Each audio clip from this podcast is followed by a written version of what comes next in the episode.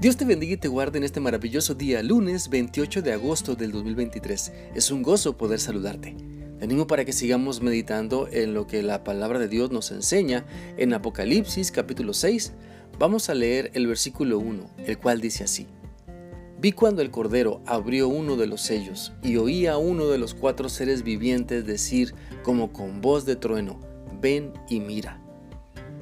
Por medio de este pasaje de la palabra de Dios podemos entender que el Cordero, nuestro Señor y Salvador Jesucristo, comienza a romper los sellos que estaban en el rollo que Él tomó de la mano derecha del que estaba sentado en el trono.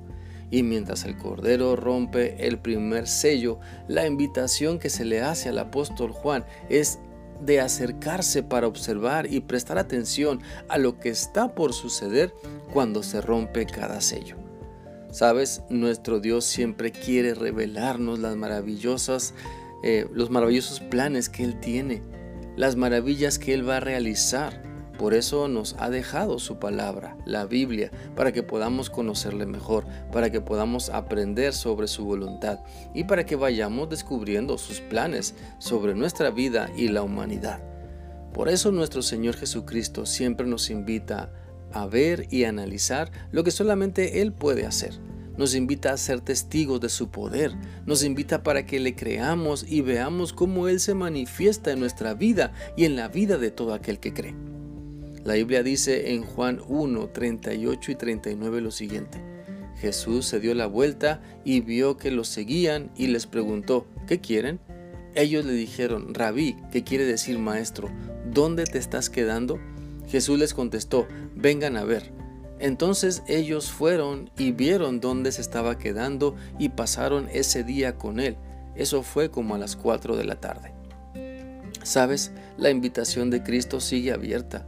Él quiere que le conozcamos mejor, quiere que nos dejemos enseñar por Él, quiere que le busquemos y nos interesemos por todo lo que Él es, por todo lo que tiene que decirnos. Mira, no busques a Dios solo porque está de moda. No busques a Dios solo porque es tu costumbre. No busques a Dios solo para que te saque del apuro en el que te has metido por malas decisiones. Mejor busca a Dios sabiendo que solo Él puede darte la ayuda permanente que necesitas cuando le obedeces, cuando depositas tu fe únicamente en Él, cuando le sigues y estás interesado en sus enseñanzas y vivirlas más que en lo material que quiere cautivar tu mente. Por eso, si te acercas a Dios, escúchale. Si buscas a Dios, seguro le encontrarás, pero debes tener la paciencia y la humildad para esperar en su voluntad, para aprender sus enseñanzas y poder ajustar tu vida a su voluntad. Cuando Dios te dice ven y ve, es porque hay algo muy interesante que quiere mostrarte es porque hay algo sorprendente que quiere que aprendas, es porque quiere hacerte partícipe de lo que Él está realizando o va a hacer, ya sea en tu vida o en la vida de los demás. Así que no te resistas al llamado que Dios te hace para que te acerques a Él. Con Dios no tienes por qué guardar distancia, ¿sabes?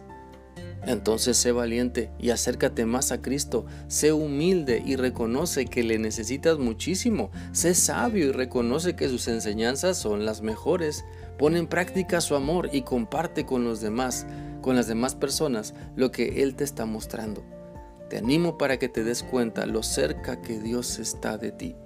Dios nunca ha estado lejos de ti, Dios nunca te ha abandonado. Muchas veces te deja vivir las consecuencias de tus decisiones para que madures, para que aprendas, pero Dios siempre está a tu lado, dispuesto a guiarte e invitándote a que abras tu mente y tu corazón para que le dejes entrar y que todo sea completamente diferente para bien y para siempre.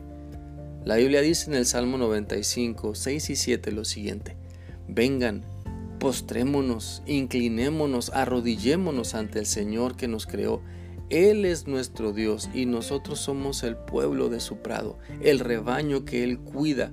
Si oyen hoy su voz, escuchen. Dios nos sigue invitando para que vayamos y contemplemos sus grandes y maravillosas obras y que caiga de nosotros toda incredulidad, que caiga de nosotros toda amargura y rencor, que caiga de nosotros toda infidelidad y falta de amor hacia Él y entonces poder acercarnos con confianza porque sabemos que no hay mejor lugar que estar a los pies de nuestro Padre Celestial postrados adorándole. Espero que esta reflexión sea útil para ti y que realmente puedas acercarte mucho más a Dios para que veas con tus propios ojos lo que solamente Él es capaz de realizar. Que sigas teniendo un bendecido día. Dios te guarde siempre. Hasta mañana.